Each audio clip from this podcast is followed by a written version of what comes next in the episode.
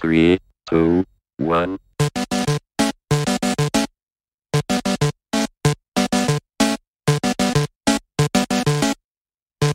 Artlist.io.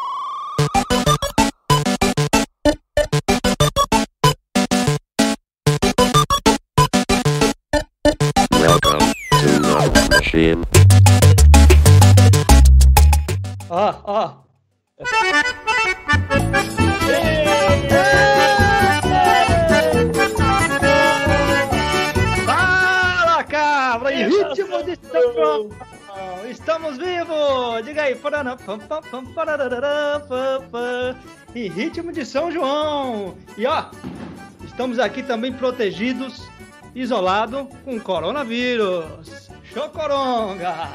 É ou não é, galera? E aí, como estão? É isso aí.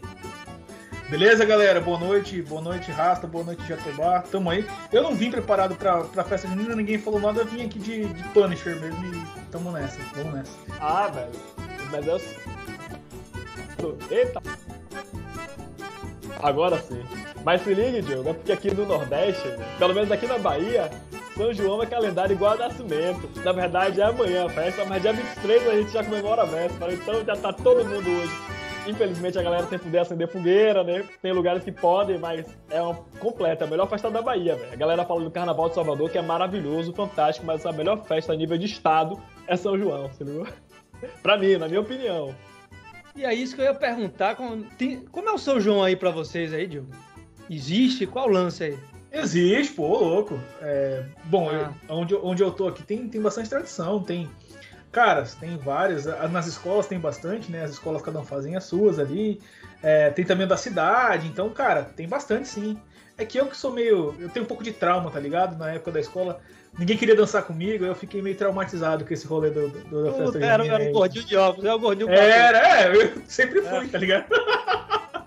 Aí, aí traumatizei, falei, foda essa porra, depois mais velho eu ia lá pra beber, mas aí também não, não adiantava muita coisa, já não fazia mais muita graça, não.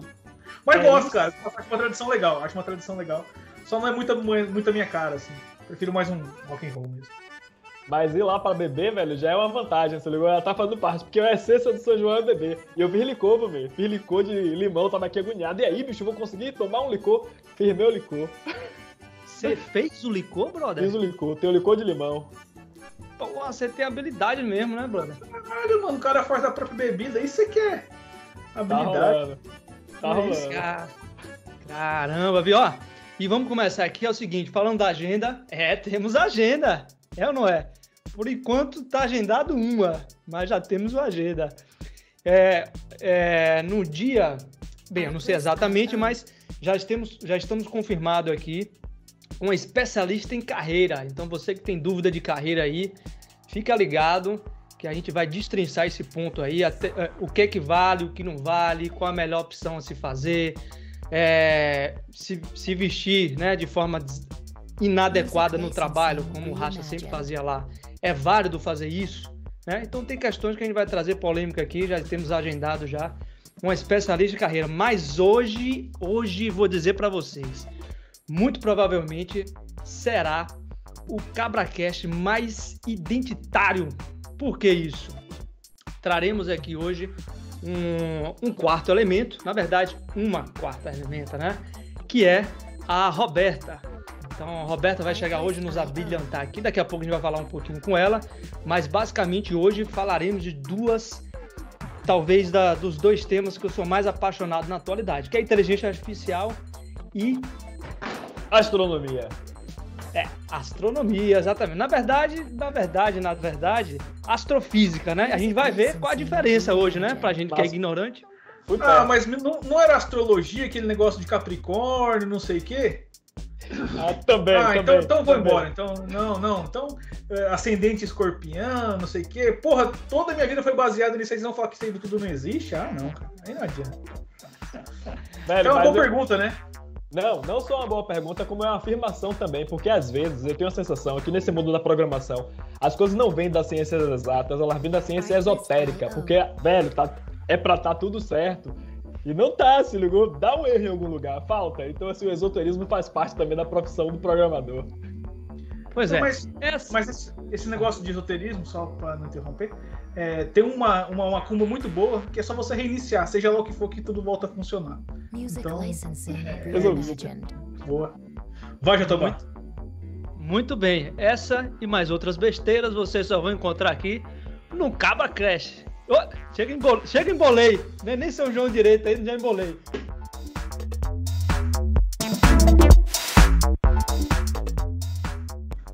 Muito bem, e aqui está ela. Eu vou ler uma pequena mini apresentação para ela conseguir entrar em campo aí. Já, tá, já vestiu a camisa, então já está pronta para na nossa discussão. Então vamos lá. Meu nome é Roberta, ficou um pouco estranho eu falar, meu nome é Roberta, mas que você já entende. Né? É, e fiz graduação em Física pela USP, com ênfase em Física Computacional. Hoje eu estou terminando o mestrado em Astrofísica, no grupo de buracos negros, também pela USP. Meu projeto é simular buracos negros usando inteligência artificial sob orientação do professor Rodrigo Niemen. Niemen, depois você me corrige. Ok. A colaboração, a colaboração do João Paulo da NVIDIA Brasil. Tem um projeto de divulgação no Twitter chamado AI Thread BR e participo dos projetos Astro Thread BR e Astro Mini BR. Senhoras e senhores, uma salva de palmas para ela, Roberta!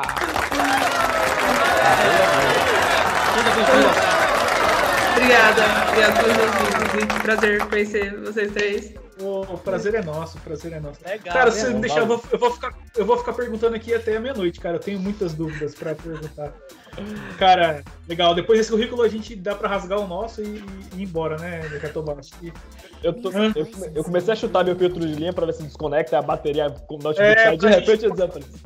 Não, tô brincando, mas, tanta vergonha, né, cara? mas é um currículo particular. Particular. Se, você, se houver uma estatística que comprove quantas pessoas têm esse, perfil profissional, Roberta, É, a única amostra. Pois é. É, Você vê que os ânimos ficaram exaltados, viu, Roberto, com a sua presença, porque realmente é intimidadora. Então, muito das questões que você está trabalhando é o que a gente fica no, no fundo antes de dormir, né? Coçando a mente. Meu Deus do céu, o que será? O que será de nós? E assim, é, antes da gente começar, é, é, você você já morou lá no CRUSP? No Conjunto Residencial USP? Não, não, não morei. Eu, o, é o lá de São Carlos, né? Então, Ah, mas não, eu tinha, São Carlos. é, aí eu tinha muitos amigos lá do, do CRUSP de lá. Aham. Então, assim, eu vi- virava e mexia, tava lá, indo visitar meus amigos e tal. Então, assim, eu, lá eu basicamente ia lá quase toda semana. Porra, legal. Por que, que eu fiz a pergunta? Foi até um fora, né? Porque eu pensei que você morava lá. Para você me responder, que eu tenho uma questão que até hoje está incompreensível na minha mente. Tem um cidadão que toda noite, às 19 horas exatas, ele sai gritando lá. Eu queria saber quem é esse cara. Você não vai conseguir me responder, né? Não, mas eu já ouvi essa história. Eu já ouvi essa Ah, história. tá vendo aí? Você que é esse cidadão, já ouviu falar nele? Manda um Twitter pra gente, pra gente saber mais disso. Mas vamos lá. Roberto, é o seguinte. é, Eu tava falando com o pessoal aqui que esse talvez seja um dos cabras mais interessantes que a gente já fez. Porque ele traz os questionamentos que a gente mais gosta aqui. Primeiro, IA. E segundo, astrofísica em geral, né? Enfim, somos leigos em astrofísica, em IA, nós temos até um certo nível de estudo para falar alguma coisa, não é nenhum Stuart Russell ou Peter Norvig aqui que está falando, né? Mas enfim, também gostamos pra caramba. Para a gente chegar nesses questionamentos que de fato a gente coça a cabeça todo dia, é, eu particularmente fiquei muito curioso com o tipo de pesquisa que você está executando, que é simular buracos negros utilizando inteligência artificial. O que, que você está fazendo aí? O que, que diabo é isso na prática aí? É, então, é, eu acho que a astronomia, em geral, a astrofísica, não só a física de buracos negros, agora é, a gente chegou num ponto onde não consegue avançar mais, não consegue mais para frente. Por quê? Por causa do, de custo computacional, porque as simulações demoram muito. Então, pensa assim, um doutorado demora quatro anos. Você não pode ficar 20 dias esperando uma simulação rodar e aí tá errado. E aí mais 20 dias, aí tá errado. Então, assim, a gente não tem mais esse, essa questão computacional. Então, assim, memória RAM ou a memória tempo computacional também. E então, o que eu faço é propor um método de inteligência artificial, que assim, com outros dados, ou seja, eu pego simulações passadas, alimento uma rede e quero que ela aprenda a simular um buraco negro a partir daí. Então, aí eu consigo mudar os parâmetros que envolve a questão da física de buracos negros, porque tem vários parâmetros que você pode mudar e fazer outras simulações. Então, é isso que eu proponho na minha pesquisa. Eu quero que uma AI aprenda o um modelo de buraco negro e aí eu consigo, no futuro, tentar, arrumar uma coisa mais geral. Então, assim, eu alimento uma certa tipo de simulação e ela consegue rodar outros tipos de simulação aprendendo a física daqueles ali. Então, é isso que eu proponho no trabalho, basicamente. Tá, Caralho, eu não entendi, entendi nada, tá? E olha que. Porra, não passa vergonha, cara. Cara, eu tenho que passar vergonha. Pera aí, deixa, eu, deixa me eh, adentrar mais um pouco. Teve, no, durante o meu mestrado, eu tive um colega que utilizou Deep Learning para poder fazer reconstrução de parte da face que não estava que estava obscuro. Então, geralmente, uhum. quando você, a pessoa utiliza um óculos que tapa muito o rosto, ou está com gorro, qualquer coisa desse tipo, ele utilizou o Deep Learning para poder, enfim, reconstruir essas áreas. E a gente está vendo que está bem avançado nessa parte de reconstrução uhum, de imagem. Sim. Tem um pouco a ver com isso que você está fazendo? É, sim, a questão de, assim, o que, a, que a gente chama de imagem, né, mudou muito na questão de AI para astrofísica. É, no caso, seria um perfil, é, que pode ser de densidade, de temperatura, de velocidade. Então, é uma matriz, como uma imagem é uma matriz. Então, uma imagem é uma matriz RGB, né? Tem, tem os três canais. E no nosso caso, pode ser densidade, temperatura e velocidade. Então, são. É a mesma coisa como se fossem canais, assim. Mas, assim, na, na prática é a mesma coisa. Os canais de uma imagem RGB e os canais de um perfil de densidade ou perfil de velocidade. Então, acaba sendo na mesma na prática. Muito bem. E aí, meus colegas, adentrem. Vamos lá, vamos embora, vamos aumentar Rapaz, o lance. Vai lá, vai lá, Rasta. Não, velho, assim, eu acho fantástico, assim, mas eu, eu acho fantástico do seguinte aspecto, porque eu sou, de fato, de todos aqui, o mais ignorante a respeito do, do da ideia. Completamente. Concorde comigo, foi a verdade. Mas eu gosto de é. ouvir falar, se ligou? É uma parada que me chama a atenção porque me dá uma noção de futuro. Quando fala em astrofísica, então, para mim, assim, aquela, sabe, o ápice onde alcançou a tecnologia, a palavra tecnologia me dá esse me define esse sentimento quando eu ouço isso. Por outro lado, eu sou uma pessoa de tecnologia, que a galera fala que tecnologia é a questão do futuro tal. Mas enquanto programador, eu não me vejo construir nesse futuro que você está falando. Se ligou? E aí agora eu vou lhe perguntar: como é que você constrói um caminho para criar esse perfil de profissional e acadêmico de pesquisa, esse, esse sujeito que está com uma tecnologia nas mãos, falando completamente de um futuro baseado no, nessa informação tecnológica. Como é que forma? Qual é a carreira que faz para chegar onde você está? Então, para falar a verdade, é até um pouco engraçada essa história porque, assim, eu, eu, por motivos financeiros, eu fui para Física de São Carlos, porque tem dois institutos de física na USP, o de São Paulo e o de São Carlos. Aí eu cheguei lá e tinha um curso chamado Física Computacional. E eu fiquei, eu achava que Física Computacional era só uma área da física, nem sabia que tinha um curso desse no Brasil e tal. E aí, durante a graduação, eu, assim, no IFISC, eles dão muita oportunidade de você pegar a matéria da física computacional. Então, eu, como física, fui pegando matéria de física computacional, física computacional, física computacional. Então, assim, e lá, uma coisa que não tem em todos os cursos de física e tem lá no, no, no, na Física de São Carlos é, tem a mecânica quântica 1, mecânica quântica 2, mecânica quântica computacional. Então, eu fui fazendo isso durante a graduação inteira. E, então, Aí eu comecei a entrar em questão de simulação numérica, simulação física na mecânica clássica, mecânica quântica, física estatística. Então, juntou tudo isso e aí eu fui conversar com meu orientador atual, o Rodrigo Neme, e ele trabalhava com simulações de buracos negros. Então, foi nessa que eu entrei na parte de simulação. Porém, a parte de AI, é, como tinha física computacional, eles tinham um curso de AI, que o nome era reconhecimento de padrões.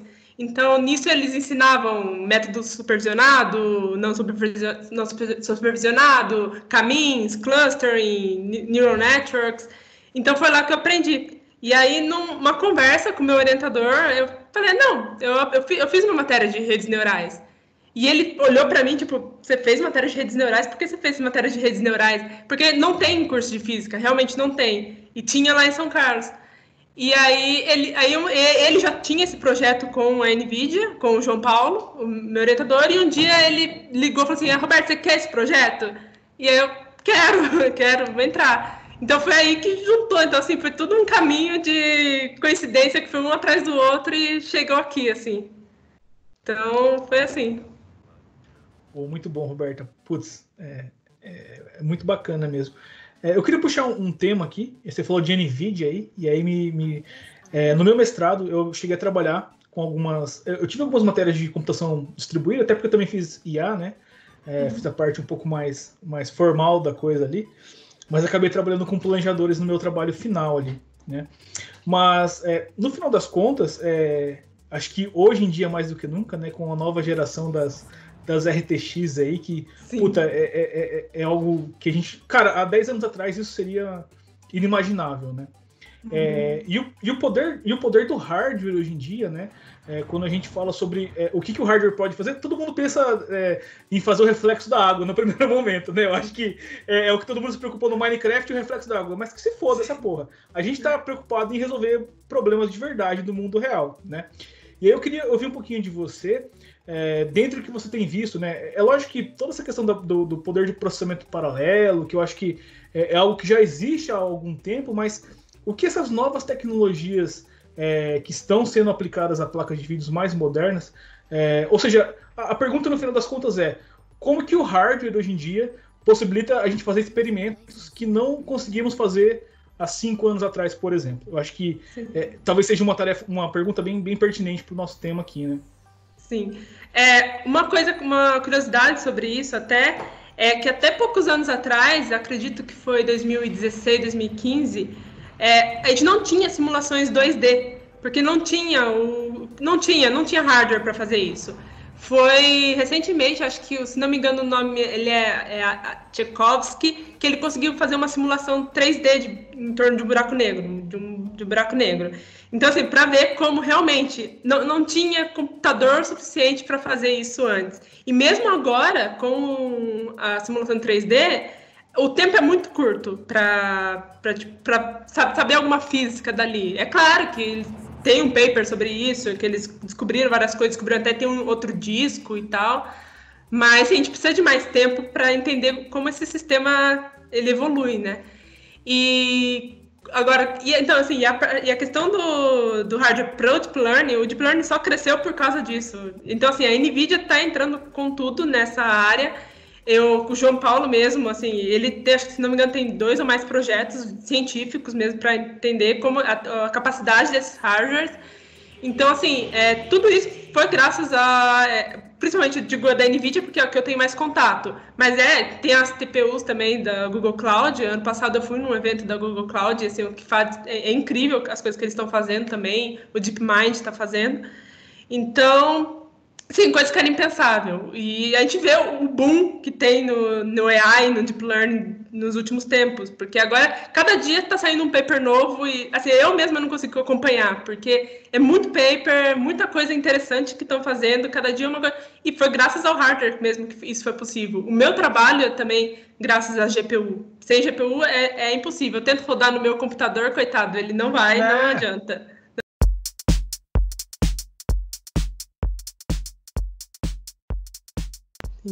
Vem, deixa eu fazer uma, uma outra pergunta agora, porque Diogo, você falou em algoritmo, e aí me fez pensar em instrução.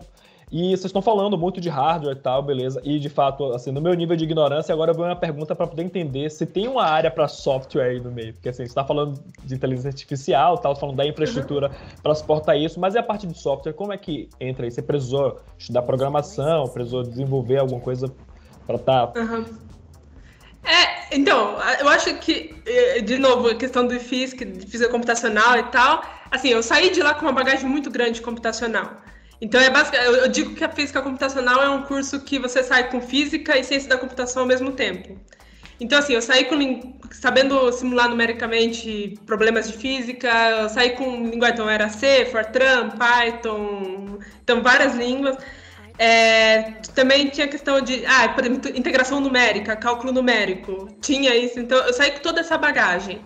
E também já tinha feito as matérias de, ah, então para mim, assim, ó, pelo menos a base eu já tinha, mas eu tive que estudar assim, a teoria por trás de redes neurais a fundo, as derivadas, o gradiente descent, tudo por trás disso. Tive que parar, pegar um caderno e fazer as contas na mão. Até falo pro meu orientador que eu tenho todas as contas de rede neural no meu, no meu caderno e eu tô colocando na dissertação. Então, não, eu tive que fazer assim, mas o João Paulo, é, a arquitetura é, foi ele que começou a construir, então ele passou para mim, então foi nós dois, um conversando, mandando e-mail e ah, ah, vou pôr isso aqui aqui, ah, vou colocar batch normalization, ah, vou colocar isso. Então a gente construiu junto a arquitetura e criou todo o modelo junto. Então, assim, a parte de software eu tive bastante ajuda do João Paulo, principalmente. Então, é, pelo menos assim, a bagagem já tinha, digamos assim. Ô Rasta, mas é bem diferente, viu? Desses teus software que você faz de front-end aí, tudo bonitinho, coloridinho. O pessoal sabe que eles vê só vê terminal, filho. É tela preta com fundo verde, é isso que eles querem ver, entendeu? Não tem nada bonitinho, não. É, eu, eu sou até zoada, porque eu acesso pelo Docker. E eu não consegui instalar o, o para o Gedit, para uh, coisar o código no Gedit, editar o código no Gedit. Então eu uso VI mesmo, então eu fico lá no Porra, VI. Puta Raiz aí, respeito, hein? Aí é, Respeito. Raiz mesmo. E aí, então você usa quais, quais são as tecnologias que você usa aí atualmente? Do. De, de, de hardware ou. Não, pro software. seu trabalho. Ah, então, por enquanto eu tô usando o TensorFlow, que é, eu acho que todo mundo usa, hoje em dia na academia, pelo menos, todo mundo usa. Apesar que o Teano, tá todo mundo falando sobre isso, PyTorch também. Mas eu uso TensorFlow com Keras. Agora eu tô, tô atualizando, mas agora eu falei, ah, vou direto no TensorFlow, porque o Keras atualizou, então tá tudo uma mistura de TensorFlow com Keras. Então eu fico lá TensorFlow e Keras mesmo. E Docker, por- porque eu, eu preciso passar pro, pro João Paulo as coisas, então a gente acaba passando. E o Jupyter Notebook, o Jupyter Notebook, que aí eu ploto as Legal, coisas cara. no Jupyter. O Júpiter é demais, né, cara? Sim. Puta, puta ferramenta foda. Vocês sabem o que é isso, pô? Não, e eu percebi Não? uma coisa. Que Roberta, ela detém conhecimento que deveria compartilhar por 30 pessoas. Aí dá pra todo mundo tra- trabalhar. Paulo, as outras 30 se ligou, então só eles dois dominam o mundo da área, se ligou? Pô, É, parabéns, Júpiter- velho, parabéns. Muito O obrigada. Júpiter- só falar rapidinho do Júpiter, que é bem legal, né, Roberta? É, Uhum. O Júpiter é, é uma ferramenta que você consegue, por exemplo, é, meio, imagina um README, tá? Você tá no GitHub, aí você escreve um README, aí você quer colocar um trecho de código, né? Como é que a gente faz? Abre lá o Markdown do código e coloca lá, né? Mas imagina que o Jupyter, ele consegue executar esse código e te dar o resultado daquilo ali. E não só isso, você consegue plotar gráficos dos resultados daquele código que você acabou de executar. Cara, é, é, pra quem tá aprendendo, pra quem, né, ainda mais hoje no ensino à distância, enfim, é, é maravilhoso, eu acho bem bacana. Ah, acho que o Rasta pensou mesmo que eu. Ah, então é esse o nome, né? Eu já vi. Falou assim, chama Júpiter. Chama Júpiter. Cara, mas vamos lá. É, eu acho se é, o, o, o- a área de astrofísica é uma área, não sei se vocês concordam, mas eu acho muito excêntrica, né? Então parece que tá a galera meio. O cara passa por aquele cara astrofísico, aquela mulher astrofísica. Vixe, Maria. Sim, é, é. sai do meio, né? Que- E aí essa união com computação, eu acho que só piora, tá? Só piora nesse sentido desse estereótipo, tá?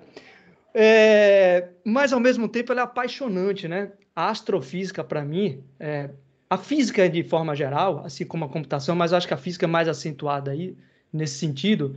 Eu acho que é uma das, da- das poucas ciências que não tem dubiedade, não, não, não tem uma segunda opinião. Não tem uma física para mim, uma física para Roberto, uma física para o Rasta, né? É uma física para todo mundo e ponto. Então, ela, é, nesse sentido, ela, ela não dá margem a vir um monte de palpiteiro para falar, ah, porque não? Se você pensar por esse lado, pô, não, cara. Cara, ô Jatobá, tem gente que acha que a Terra é plana, mano. Você tá, você tá equivocado aí, cara. É, pois é. Ia ser.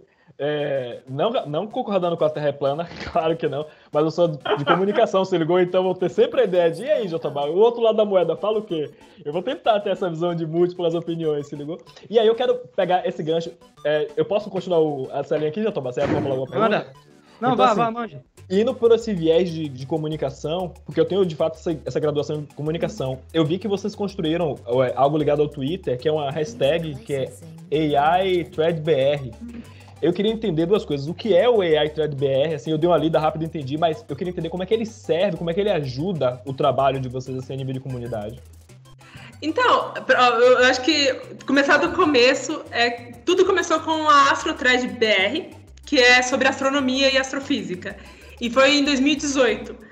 E, inclusive, essa, essa tag é uma das tags de ciência mais usadas desde 2018. Então, esses dias mesmo, ele ficou assim nos, nos, top, nos trend topics de ciência. Já teve é, um monte de moments no Twitter. Eu já tive um moment com a AstroThread. Então já teve até Trend Topics mesmo no Twitter com a AstroThread.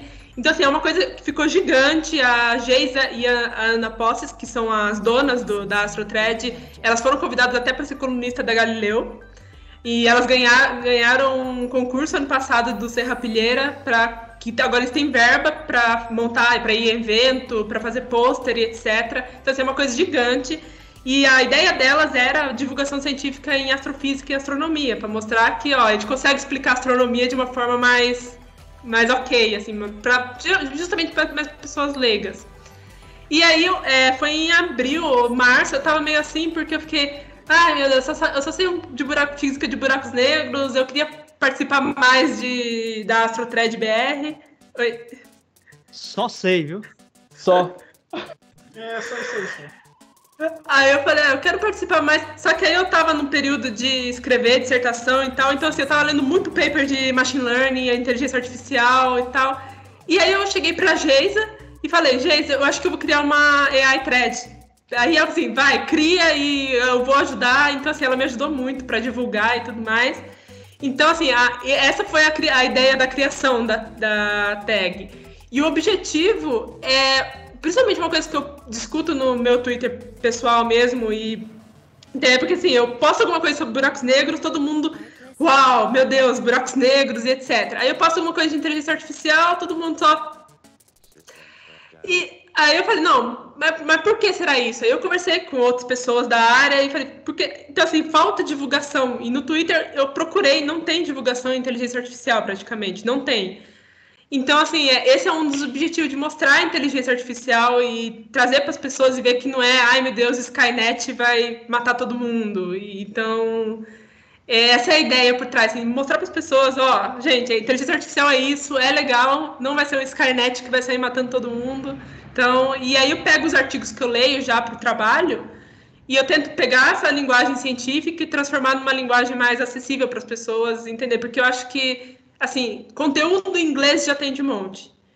Agora não tem conteúdo em português. Então é uma coisa assim, que eu quero pelo menos ajudar um pouco de trazer essa, essa informação para a população mesmo, para a população fora da, da área, porque a pessoa da área já tem essa informação. Então, assim, se eu puder ajudar uma pessoa a conhecer a área e, e ver que, olha, tem um artigo tal falando sobre isso, eu já vou ficar feliz. Então, porque, assim, saber inglês é privilégio de poucos, assim, então... É verdade. Cara, eu gosto Roberto... pra caramba do AI Thread BR. Inclusive, eu cheguei até a, a Roberto por intermédio do AI Thread BR, que eu já seguia já. Legal. É, gosto pra caramba, tá? Inclusive, deixa eu fazer até um... É, aproveitar esse gancho aí. E eu, uma das coisas que eu acho mais legal foi o que você comentou. Ele desmistifica muito dessa, desse misticismo que tem por uhum. trás da IA, né, que é um monte de robô que vai chegar e vai matar todo mundo, e não tem nada disso. No fundo, a gente sabe que uma, da, uma das coisas mais é, é, apaixonantes assim da IA é que a IA está em todo lugar. Sim. Então, a IA é uma das áreas que ela resolve, é, ela está aí para resolver, aplicar é, tarefas que exigem algum certo nível de intelecto, né? Uhum. Então, automatiza é, parte dessa, desses processos. Se a gente estiver uhum. pensando em evolução em, em, muitos desses aspectos, vem por conta da IA. E eu vejo que o IA Thread ele quebra muito disso. E o interessante, uma vez, que eu vi uma, um IA Thread que eu achei muito legal. Eu queria que você comentasse sobre esse, essa thread. Que, na época, isso foi um, um boom para mim, porque eu caí na mesmice que geralmente todo mundo cai.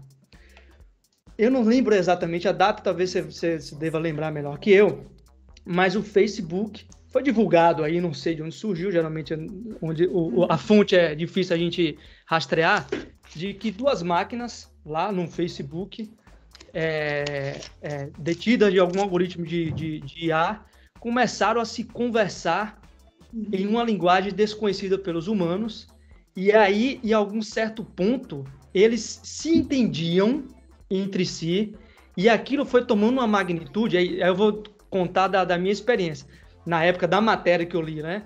De que gerou uma certa tensão dos engenheiros lá do, do Facebook, uhum. e por questões de segurança, desligaram a máquina. Eu lembro que na época eu cheguei a comentar com alguém que eu não, não lembro qual era, eu disse, porra, velho, será que desligaram mesmo? Acho dificílimo desligar, porque imagine, se isso de fato acontece, pode ser uma das coisas mais interessantes na IA atualmente. E você desmistificou isso aí, né? Conta um pouquinho sobre isso, aí. é, então, é, foi em 2017 isso. E aí eu lembro também que muita gente estava. Ah, eles estão conversando, vão sair matando todo mundo, eles estão planejando algo maligno e vai matar todo mundo. Mas, assim, o motivo pelos quais desligaram foi porque simplesmente não era útil. O que eles faziam era. Eles queriam uma AI que usasse o chat do Facebook, porque foi o Facebook AI que estava fazendo isso, e conseguisse negociar. Então, você, sei lá, vendia, ah, quero vender meu computador. E aí colocava uma AI para negociar pra, por você. Ou se quisesse comprar alguma coisa, você colocava uma AI para conversar. Então eles estavam treinando essa AI para negociar no chat do Facebook. Aí o que aconteceu foi, em um dos treinamentos, é, começou a ter uma linguagem. Sim, eles estavam treinando inglês, mas começou a muita repetição e, e, e, uma linguagem meio estranha. Só que eles perceberam que, um, ele, as AIs lembravam o próprio nome, é, eles tinham que negociar, acho que era uma bola, se não me engano, então eles lembravam que tinham que negociar uma bola, então eles ficavam repetindo ball, ball, ball, ball. E no final eles chegaram numa negociação e deu ok, deu tudo certo. Só que eles ligaram simplesmente pelo fato de como que vai colocar uma AI que fica repetindo só a mesma palavra e não dá para um ser humano entender? E então não tinha muito por que continuar com isso, então eles ligaram, eles publicaram um paper de, depois sobre isso e tem alguns resultados ok. Mas o que, assim, o que muita gente é, não, não sabe também é que quando você treina um, um algoritmo, você vai treinar para aquele task. Então, aqui, o task era negociar, negociar compra. Então, assim, mesmo se a sei lá, inventasse uma coisa própria, aí você só ia saber negociar. Você ia ficar, ó, tem uma bola para vender, você, você quer comprar uma bola? Então, assim, não ia sair uma inteligência do nada. E como eu falei na, na thread mesmo, eu discuto isso, tudo parece uma caixa preta. Mas tem matemática por trás, não é uma coisa só assim, ah, vai sair uma inteligência do nada, boom. E então é uma coisa interessante. Ano passado eu fui num evento que é, foi o maior evento de inteligência artificial na América Latina. E lá tinha o Yoshua Benjo, que é o ganhador do, do Turing Award do ano passado ele, ele deu uma palestra, não foi pessoalmente, porque ele teve, acho que se não me engano, ele quebrou a perna uns dias antes, então ele não pôde ir pessoalmente, mas ele deu, e ele falou justamente sobre isso, sobre como a gente está tão longe de uma AI conseguir ter uma inteligência própria. E a, fo e a forma como ele falou foi, foi assim, é, foi mind blow. Eu lembro que meu amigo estava do meu lado, eu olhei pro meu amigo e fiquei tipo, porque ele falou, é, AI tem intuição porque você dá por observação. Então ela vai observar e vai aprender por observação. Só que ela não tem uma lógica por trás. Então, assim, você não vai jogar uma bola, ela vai aprender que uma bola cai porque ela vai observar que a bola cai. Mas ela nunca vai. Uma coisa tipo, ah, tem um peso que é igual a MG, que vai cair, a bola vai fazer uma parábola. Então, assim, falta lógica para AI e a gente está muito longe disso acontecer. Então, assim, não vai sair uma inteligência do nada, assim, então. Isso, cara, eu acho que esse é um grande mito, né? É, todo mundo que também começa a se interessar um pouquinho por IA, e eu sofri disso, e quando. Enfim, né? É, o, grande lance é que o que a Roberta falou é, é, muito verdade, né? Hoje em dia nós conseguimos resultados muito, muito mais performáticos do que os dos humanos é, em relação a, assuntos específicos. Então, se você treina uma máquina para resolver um problema matemático, puta, ela vai resolver muito mais rápido do que qualquer ser humano. Só que essa mesma inteligência não vai servir para pensar, por exemplo, como cozinhar uma janta, por exemplo. Né? Uhum, É, sim. então, é, existem até alguns pequenos estudos experimentais de como recriar ali, né, é, redes neurais, enfim, mas é, de formas mais genéricas, mas isso ainda tá- a gente ainda está muito longe de ter um resultado realmente que consiga pensar. Eu acho que esse é, é- a gente vê muito em Black Mirror, né? É, aquela consciência de inteligência artificial. Infelizmente, a gente, a gente ainda está muito longe desse tipo de. Mas veja, será que a gente realmente precisa disso, né? É lógico que a gente precisa. É, seria legal esse mundo, né? Mas, cara, com o que a gente faz hoje, puta, já, já é muito bacana, né? A gente já consegue muita coisa com o que a gente tem hoje. Então, será que realmente a gente precisa de uma consciência, inteligência artificial ali? Não sei. Sim. Eu acho que precisa, porque o avanço implica isso aí. Senão a gente vai ficar nessa IA sempre. Por exemplo, é, no livro Life 3.0, não sei se já leram, do Max Tegmark, ele traz um questionamento muito interessante. E aí, falando, por exemplo, que você comentou, né? A IA hoje está muito avançada em determinadas áreas do conhecimento muito particulares. Então, na área das exatas, ele já, já resolve problemas muito melhores que nós, por exemplo, para fazer qualquer tipo de cálculo. Para games está muito avançado. A gente viu no jogo Leopard que ele já, já consegue é, a- de- ganhar do humano. É, enfim, várias áreas desse conhecimento já está muito avançado. Então, o livro traz como três definições, né? A primeira que é o ANI, que é o Artificial Narrow Intelligence, que é justamente esse tipo de inteligência artificial que é uma pontinha nessa ilha do conhecimento aí, resolve problemas muito bem particulares. Aí tem uma outra camada chamado AGI, que é Artificial General Intelligence, que é justamente essa inteligência que você questionou aí, que é uma inteligência artificial geral, que é o seguinte, você joga no, no, no campo, meu irmão, vai lá, aquele filho pequeno que a gente dá um tapa na bunda, eles vai lá, meu irmão, resolva seu barba aí, resolva seu problema. Ou seja, ele é inserido em um mundo e ele consegue, por inferência ou diversos aspectos cognitivos aí, é, resolver os seus problemas é, pouco a pouco e evoluindo e aprendendo com isso tudo. Mas além disso, tem outro tipo de, de IA que está acima dele, que os especialistas chamam de ASI, que é Artificial Super Intelligence, que é a inteligência artificial que não só ela vai conseguir entrar em qualquer área do conhecimento. Ó, viva São João, você escuta os fogos? Viva! É. Então, não só, ela vai, não só ela vai conseguir entrar em qualquer área do conhecimento, como ela vai ser melhor que os humanos em todas as áreas do conhecimento. Alguns especialistas trazem como uma utopia isso, principalmente quando a gente vai para o campo subjetivo, né, artes e tudo mais, mas outros dizem que em um dado momento isso pode ser inevitável. E aí o livro ele traz o seguinte questionamento e eu vou trazer para todo mundo aqui. Porque o lance aqui, Roberto, é a gente discutir alguns desses temas, né? E a, su a sua presença aqui é extremamente rica para esse aspecto. O que ele traz no fundo no livro é o que nós, seres humanos, considerando que, como premissa, de que, inevitavelmente, pelo menos, a, a, a, Artificial General Intelligence, né? inteligência geral, ela vai chegar a um determinado nível avançado, como nós, seres humanos, queremos ou imaginamos ou estamos trabalhando para que esse mundo seja é, chegue, né? O que, é que a gente está fazendo? O que, é que vocês imaginam aí nesse aspecto?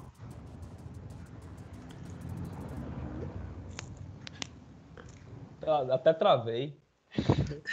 Até travei. Brother, eu de verdade eu fico me perguntando, porque às vezes eu vejo trabalhos avançando, mas de uma maneira muito desconexa. Assim, eu não consigo ver essa integração de fato. Onde é que a gente. Porque assim, deixa eu tentar reformular meu pensamento. Quando se fala de astrofísica, para mim, aliás, de um, um astrofísico na atualidade, para mim ele faz o mesmo papel que um filósofo faria lá na Grécia Antiga. Tal. É um cara que ele está olhando para o futuro e respondendo diversos questionamentos. Se ligou? E o tempo inteiro essa pergunta, ou ela está mudando, ou ela está sendo feita de maneiras diferentes, mas eu sei que nós estamos construindo ferramentas hoje para poder perguntar ou ir mais além. Mas a nossa maneira de viver, de se relacionar, não teve grandes alterações. Eu, a, a minha preocupação é, não é nem se virar de fato uma Skynet ou alguma coisa desse tipo que vai de fato dominar o mundo, mas é o que, que vai sobrar para nós seres humanos depois que a, como o Jotobá falou, nessa perspectiva de futuro, onde a inteligência artificial conseguirá ser melhor do que nós humanos em tudo, o que é que vai sobrar pra gente fazer? Se ligou? O que é que a gente faz, velho? Só interpretar os dados e retroalimentar? Nós seremos a energia desse sistema? A Matrix? É, e o, o mais, o, a, a meu questionamento é mais no sentido de como nós nos definiremos seres humanos na era de fato da inteligência artificial. Sacou? A gente vai chegar a um determinado aspecto de que é, a distinção entre humano e máquina vai ser um tanto tênue. Então, mas como é que a gente imagina? Como é que a gente de fato vai diferir de uma máquina? O que é que vocês acham disso aí? É, eu, eu, eu, isso me lembrou é, agora que tem, eu não sei, sabe o Código da Vinci? O autor dele tem um livro chamado Origem. E esse livro é, é assim, o plot twist tem a ver com essa questão. E assim, é uma coisa que você olha e você realmente fica tipo. Que, como a gente vai realmente se definir humano nessa era que eles descrevem lá, quando a inteligência artificial, ou seja, as máquinas dominarem tudo? Isso é, isso é realmente uma coisa que eu fiquei realmente pensando por muito tempo depois que eu li o livro, assim. Então, é interessante a forma como eles abordam também. É, já, já eu aqui, é, já pegando um, um, outro ponto, né? É, eu realmente eu, eu não, não imagino esse futuro distópico onde as máquinas dominam ser, um, os humanos e tal, né? É, o, o, que eu imagino para daqui a 50 anos, né? Espero estar vivo até lá para poder ver, né?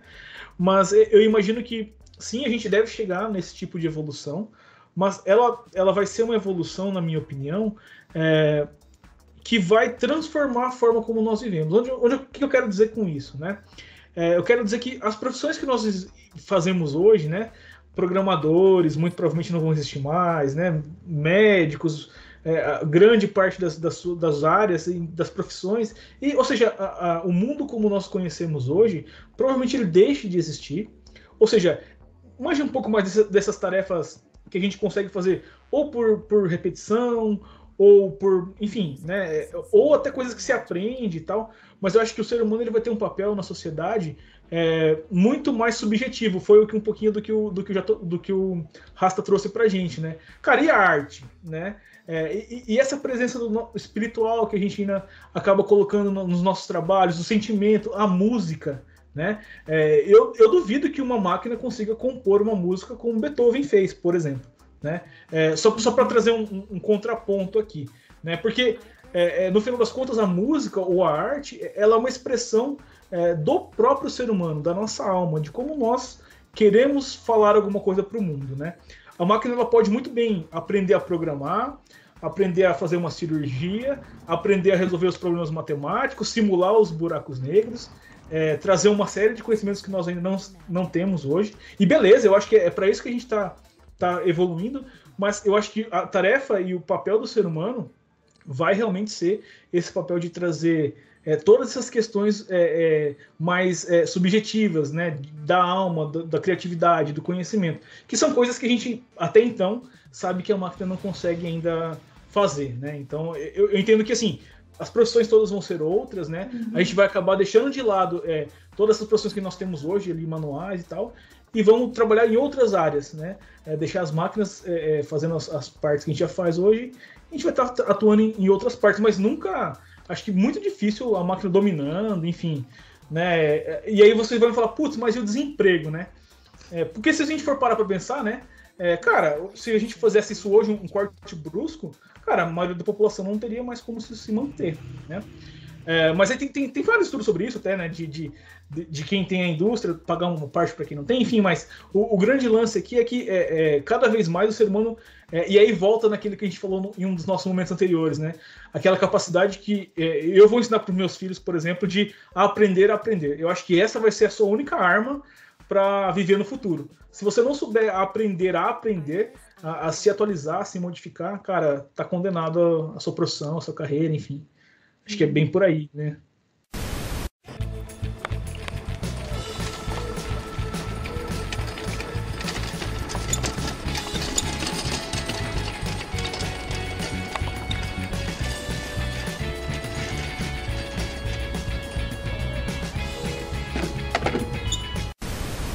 O lance é o seguinte, Roberta, você tweetou um, um, um seguinte trecho, tá? Eu vou parafraseá-la aqui. Na verdade, eu vou citá-la diretamente. Eu sou do princípio que a ciência só se move com curiosidade desde que não passe por cima da ética. Bem, esse é um ponto muito, muito, muito interessante, até um tanto quanto polêmico. Me Uhum. permita discordar. Talvez não necessariamente o termo ético é um pouco pesado e complexo em relação a isso, mas pelo menos imoral para mim a, a- ciência e a IA tem de ser. O que é que eu quero chegar com isso? Quando eu li essa sua thread, eu passei, eu peraí, o que é ética? E coincidiu justamente que eu é, semana passada teve o terceiro simpósio de inteligência artificial, foi online e tal aqui no Brasil. E aí um dos da, do- da galera, eu vou estender só um pouquinho, pessoal, vou des- peço só desculpa se eu delongar demais, mas acho que esse é bem profundo mesmo. Então, um do- do- dos participantes fez a seguinte pergunta: dá para. é, é, tem uma forma. Como é que ele perguntou? Tem uma forma de organizar eticamente a IA? Tá ligado com o que você tweetou aí, né? E aí eu passei. Aí o, o- o- o palestrante ele falou, ele começou com o seguinte: ó, primeiro a gente tem que definir ou distinguir ética de moral. Aí eu, putz, é verdade. E aí ele falou, mas não respondeu a pergunta. Aí fui pesquisar o que é ética, o que é moral, blá, blá. No fundo, e aí me corrija se eu estiver errado, e muito provavelmente eu devo ter me passado em algum aspecto técnico, mas no fundo, a moral ela lida com os princípios sociais regionais. Então, a religião, a cultura, ela influencia diretamente na moral. Ou seja, algo que é, é, mor- é, é moral aqui no Brasil pode ser imoral na Índia ou na China e por aí vai. A ética, ela passa por uma perspectiva mais particular. Isso que eu estou fazendo, de fato, considero ela é, certa? É legal eu estar fazendo isso? Então, esse é um questionamento mais profundo interno do que externo, né? Pelo menos até onde eu vi. Veja bem, é muito simplista, porque na, a, a ética em si tem vários campos que, eu, quando eu fui pesquisar, eu fiquei quase louco. A filosofia já analisa, desde a época de Platão, já, ele já traz uma abordagem sobre ética e tudo mais. Mas no fundo geral a gente tem essas duas frentes, né? E aí, vou fechar. E aí, qual o lance? É, na minha vida, eu passei por alguns momentos aí de, de, de, de, de, de, de divisão, certo? Como ser humano mesmo. E talvez esse tenha sido o momento mais, mais divisor para mim, em vários princípios que eu carregava anteriormente. Eu assisti uma peça chamada Alma Imoral. Você já viu essa peça, velho? Cara, essa peça é espetacular, meu Deus. Tomara que ela volte, velho. Vocês Já têm de assistir. ela no Google, mas malha. Cara, é, enfim, eu não vou nem dar muito spoiler em relação a essa peça. Mas ela é protagonizada pela é, atriz. Como é o nome dela? Ah, não lembro a atriz. Mas, no fundo, ela, ela, ela vem do livro, que é o nome, não é o mesmo nome, né? A Alma e Moral, do Newton Bonder, que é um, um, um rabino e tudo mais. Enfim, tem um trecho nessa, nessa na peça que é, o- é- é mais ou menos o seguinte, ó. É, de- nós devemos compreender quando o certo é certo e quando o errado é errado, tá? Mas mais importante que isso é compreender quando o certo é errado e o errado é certo.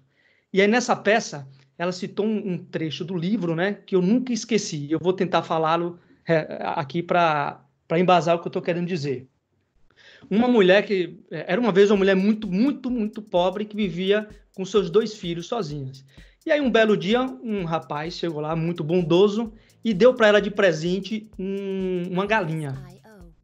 Ela recebeu aquela galinha, só que ela, muito devotada e muito religiosa né, nos seus princípios, antes de executar a galinha, ela levou para o rabino mais próximo e perguntou a ele: Rabino, diante dos princípios, dos dogmas da religião, né, e do que você prega como certo ou errado, devo eu sacrificar essa galinha hoje? O rabino pegou essa galinha, levou para dentro de casa e aí começou a pesquisar. Pegou o livro, analisou a anotação, tal, pegou o livro X, anotação não sei de quem, blá, blá, blá, do fundo de uma grande pesquisa, um tanto quanto profunda naquele momento, ele virou para a esposa dele, que estava junto com ele, e disse: Ó, diga à mulher que não, ela não pode sacrificar a galinha. E a mulher pegou é, e simplesmente pegou a galinha e levou para a mulher. E a mulher, quando viu a esposa do rabino chegando, perguntou, muito excitada, né? E aí, eu posso ou não sacrificar a galinha? E ela disse sim. Aí a mulher ficou contente, pegou a galinha, saiu, meu Deus, sei o que, e levou e se picou. E o rabino viu aquilo tudo acontecer, né? E aí perguntou para a mulher: por que, que você fez isso? Ela não pode sacrificar. Tecnicamente, isso não, não pode. A galinha ainda não está preparada pelos nossos princípios para ser, é, de fato, sacrificada. E a mulher respondeu o seguinte: Você tomou a sua decisão olhando para o livro, olhando para a galinha. Você olhou para o livro, olhou para a galinha. No momento que você me deu a galinha, eu olhei para a mulher, olhei para a galinha. Olhei para os filhos e olhei para a galinha e disse sim. Então o que eu quero dizer com isso? Nesse momento, o que é certo era errado e o vice-versa também. Então, se a gente pensar que a ciência e a IA, né, propriamente dito, como a gente está falando aqui nesse, nesse aspecto, se a gente pesar a ética e a moral, ela, para mim, era um limitante, tá? Então, já vou dar minha opinião, aí eu abranjo para vocês aí. Então, no meu ponto de vista, ela não só deve, como ela deve ser imoral sob determinado aspecto. Vai chegar um determinado momento onde ela tem de romper, ela vai ter de ser, é, como é o, o, termo que uhum. usa bastante, ela, ela, vai ter que ser de, de é, meu Deus do céu, é, disruptiva, não, não, mas enfim, ela, em algum dado momento, ela vai ter que romper com a moralidade, né, talvez, enfim, que você comentou, da ética para poder, de fato, a gente avançar na ciência e na IA. O que, que vocês acham em relação a isso? Desculpe pela delonga.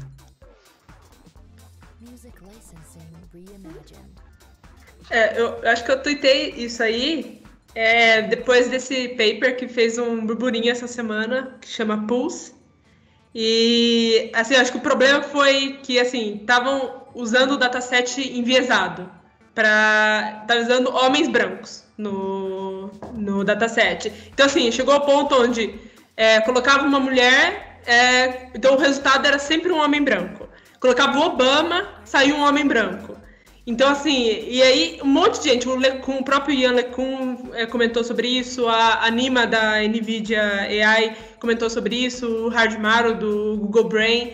Então, assim, é, então eu acho que eu tuitei assim, um monte de gente veio e discordou do que eu tuitei e tal, e eu até respondi isso antes de começar o podcast mesmo, eu estava respondendo uma mensagem lá, que, assim, todo mundo tem direito de discordar de mim. O que eu peguei mesmo, as informações que eu peguei foi sobre, foi mais de pessoas, de, sim, pessoas renomadas nessa área, né?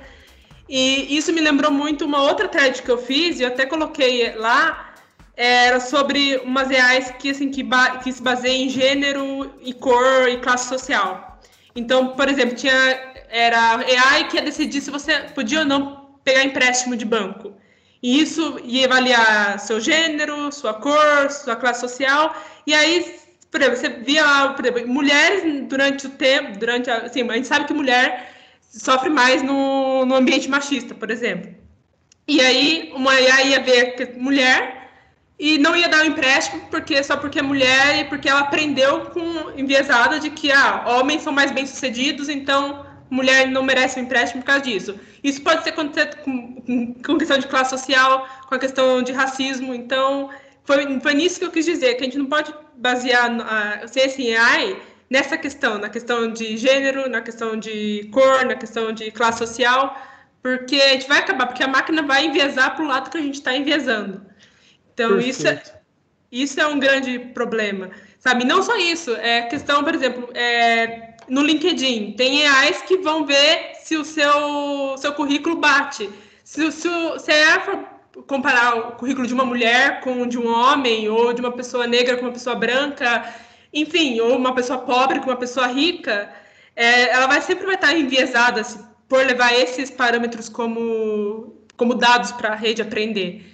Principalmente por causa da história. A gente sabe que as pessoas negras são marginalizadas, as mulheres são, estão fora de ambiente machista, as pessoas pobres têm menos oportunidades do que as pessoas mais ricas. Então, assim, esse, esse era o que eu queria dizer. Não, não levar em consideração assim, é, essa questão da ética. A gente não pode trazer esses bios, esse racismo, esse machismo, enfim, para a AI, sabe? Então, era isso que eu quis dizer Perfeito. com essa frase. Posso complementar aqui? Acho que, cara, a, a Roberta resumiu muito bem o que eu também penso.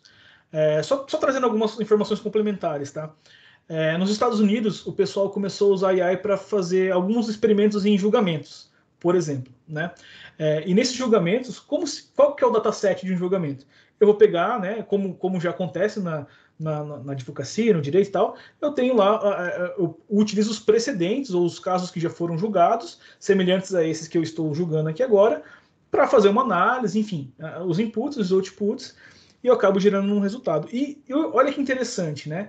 É, de novo, é, confirmando ou reforçando o que a Roberta acabou colocando, é, esse julgamento ele ficou enviesado. Então, pessoas negras tinham mais possibilidade de serem julgadas de forma errada, é, mulheres, né, pessoas mais pobres. E aí que eu, que eu trago um questionamento, e já tentando responder um pouquinho também, pessoal, a gente tem que entender que a máquina, a IA, ela não tem culpa disso. Né? Quem tem culpa disso somos nós. Nós é que vivemos consciente ou inconscientemente numa sociedade racista, numa sociedade machista. Estamos tentando melhorar? A gente tenta todo dia. Todo dia a gente tem aprendizados, a gente tem. É, nós, que temos aqui uma visão é, um pouco mais para frente, conseguimos entender isso de uma forma mais bacana. É, mas é, os datasets que olham para o passado, e eu acho que esse é o grande lance, né? É, quando a gente acaba olhando um dataset que olha para os acontecimentos da humanidade, ele vai trazer esse rastro ali, né? Ele vai trazer essa pegada é, desse, desse direcionamento enviesado. Aí agora, o grande desafio, e eu acho que é muito nesse aspecto que a Roberta estava comentando no, na fala dela ali, é tá, agora nós temos um problema, né? A IA, ela olha para o nosso dataset. Agora, como que a gente desenviesa esse dataset, né? Como que a gente faz isso se tornar um julgamento um pouco mais justo, né?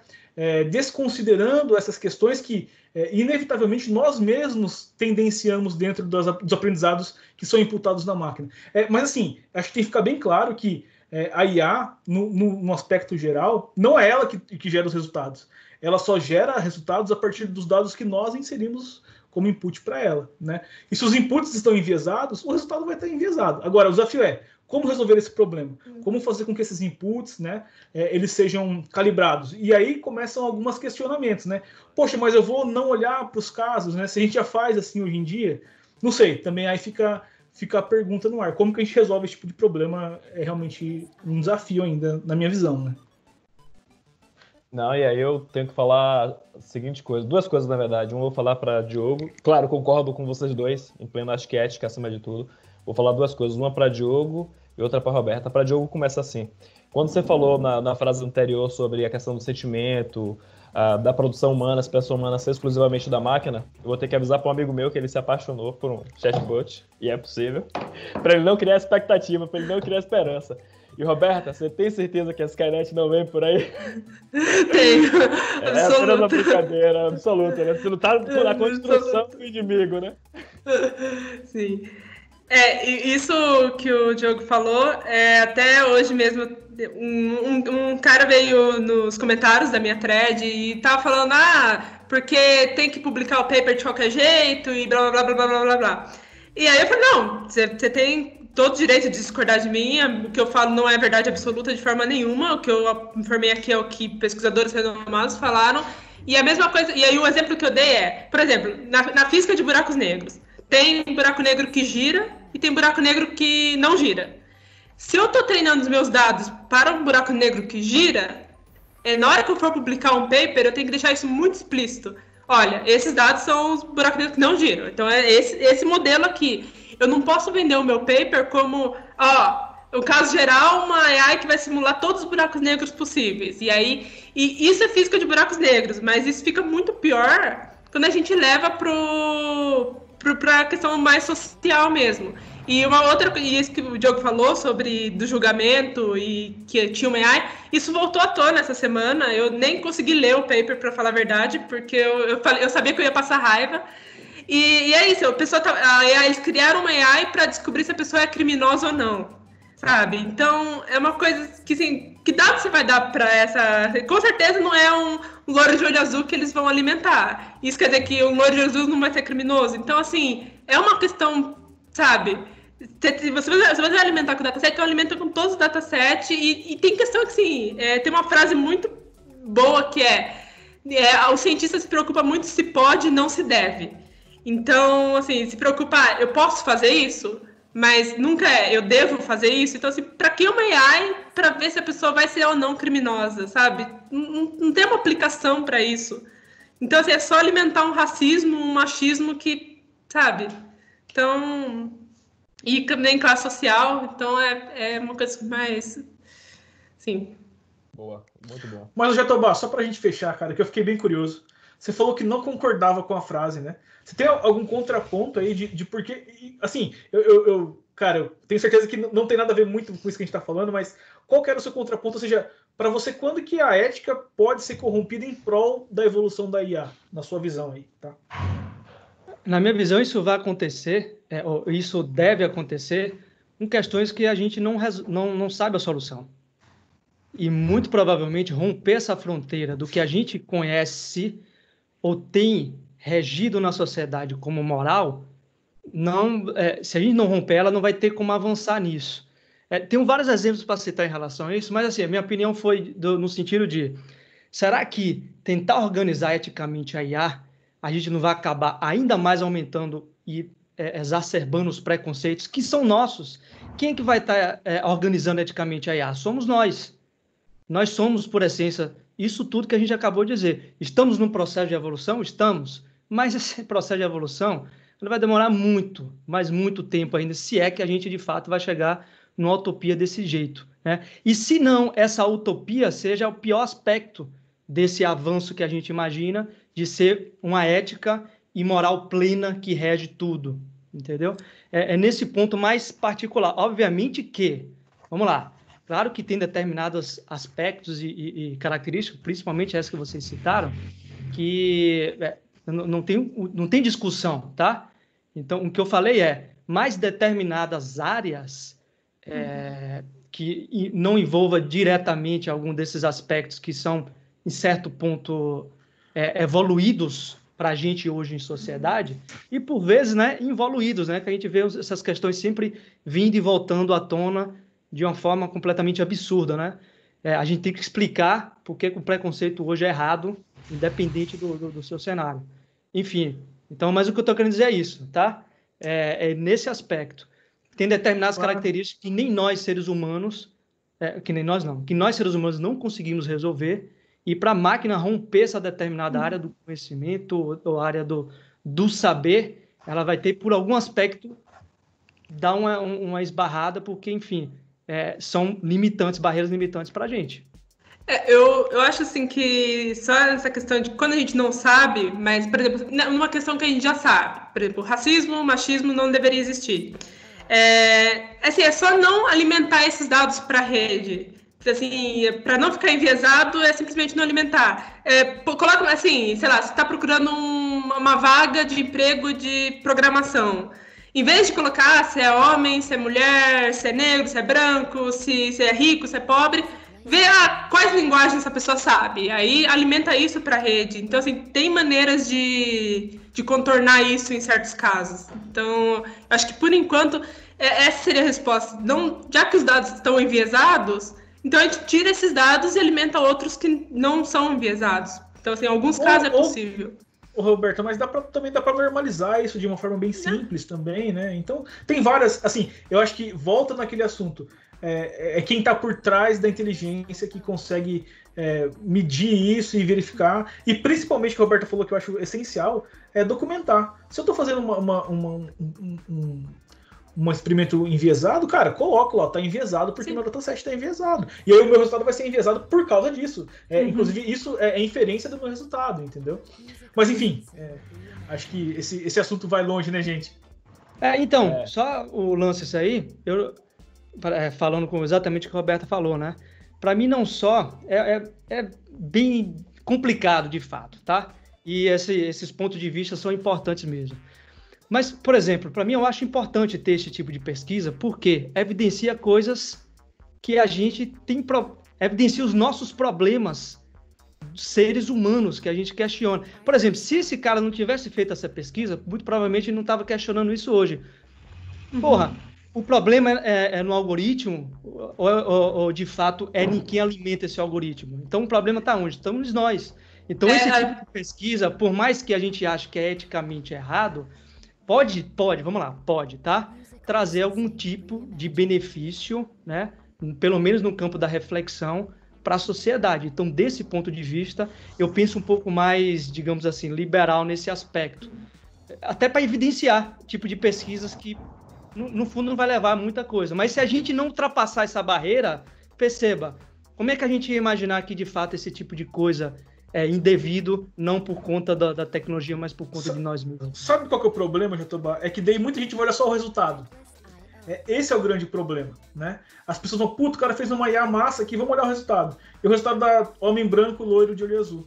E ninguém vê o porquê que isso está acontecendo assim.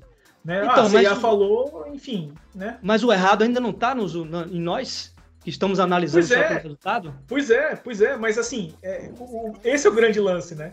É, muita gente ainda vai acabar fazendo isso dessa forma, porque cara, é, é, a forma como, como ainda grande parte das pessoas entendem IA, né? Quem, quem consome IA? A gente. É, é no The Last of Us, na, na, no reflexo da água. A gente não quer saber o, o que está por trás daquilo, entendeu? Então, quando isso virar um produto, e eu acho que essa é a grande preocupação, né, Roberta? É, se, se, isso de alguma forma virar um produto que precisa de uma decisão que veio enviesada, é, essa decisão vai vir enviesada e ninguém vai saber rastrear isso daí, de onde veio, é, entendeu?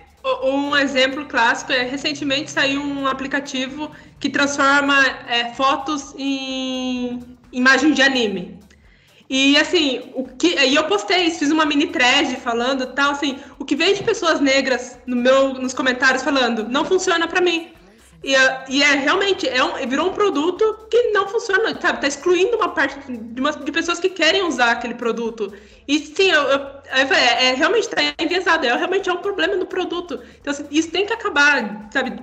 E, e, uma coisa que eu também percebi nesse produto em específico é que era sempre foto de mulher também. Então, assim, era questão de pegar. Então, tinha um certo machismo de pegar, assim, mulher feminina e blá, blá, blá, blá. Então, assim então tinha outros problemas e virou um produto, sabe? Então eu, final era um produto. Então, tipo, sim. E tem também cuidado com esse Face App, o Remini, todos esses aplicativos. Por exemplo, o Remini é pago. Então, assim, você vai pagar um aplicativo que, sabe, pode ou não ter, enfim, sabe, contribuir com isso. Então é, é complicado. É, isso aí, é isso aí. Mas é que tá. A gente finaliza ou melhora? Ou tenta melhorar isso dos aspectos? Esse é o ponto entendeu? Que eu, eu, no meu, minha visão, eu entendo de vocês, a minha visão é, isso deve continuar, porque são e, questionamentos e... nossos, isso são questões da gente. Então, como é que a gente consegue construir algoritmos e inteligência dessa forma que não faça isso que está fazendo hoje? Se a gente parar hoje esse tipo de pesquisa, como é que a gente pode chegar a um parâmetro desse que a gente gostaria? É, não, é só para finalizar mesmo que assim, eu estava lendo sobre o dataset que eles desse Pulse e era so, era de celebridades o dataset, era um dataset de celebridades.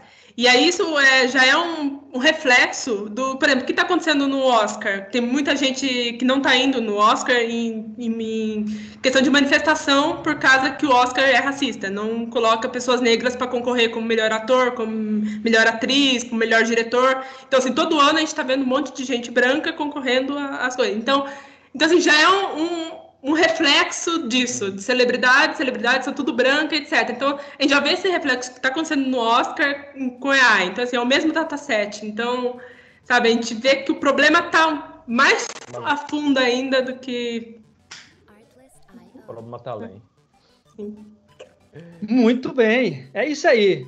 Polêmicas, discussões é sempre válidas, porque a gente só evolui quando a gente de fato discute as coisas de forma inteligente e educada, né? No mínimo.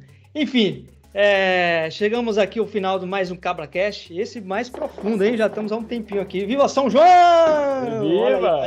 Aí, então, vamos lá. É, Roberta, deixa seus contatos aí, como é que a galera faz para lhe encontrar? Diga aí. Bom, bom é, eu uso o Twitter, então, assim, minhas mensagens são abertas no Twitter, então qualquer pessoa pode mandar, é o arroba import underline hops.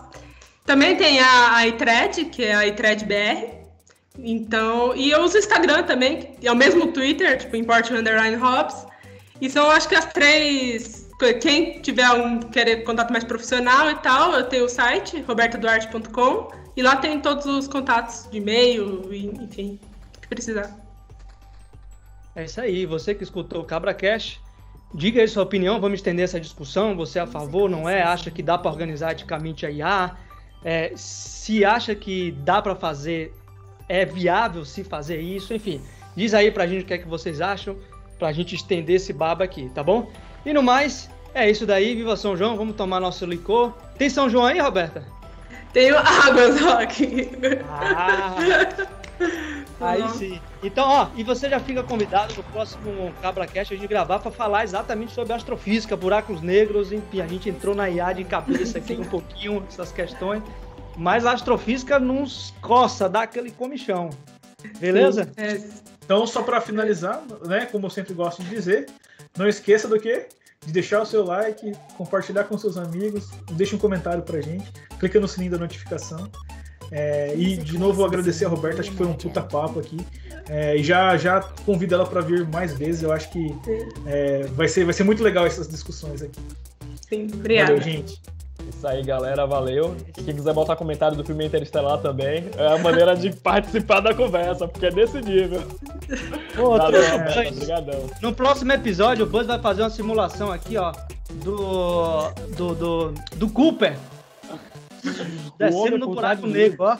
E com. Buzz a gente vai ficar nesse Cabra Cast. Valeu, Cabra Cast! System shut down. Fica meio bizarro porque não tem áudio, né? Então, fica meio babaca sem o áudio. Talvez com o áudio fique melhor.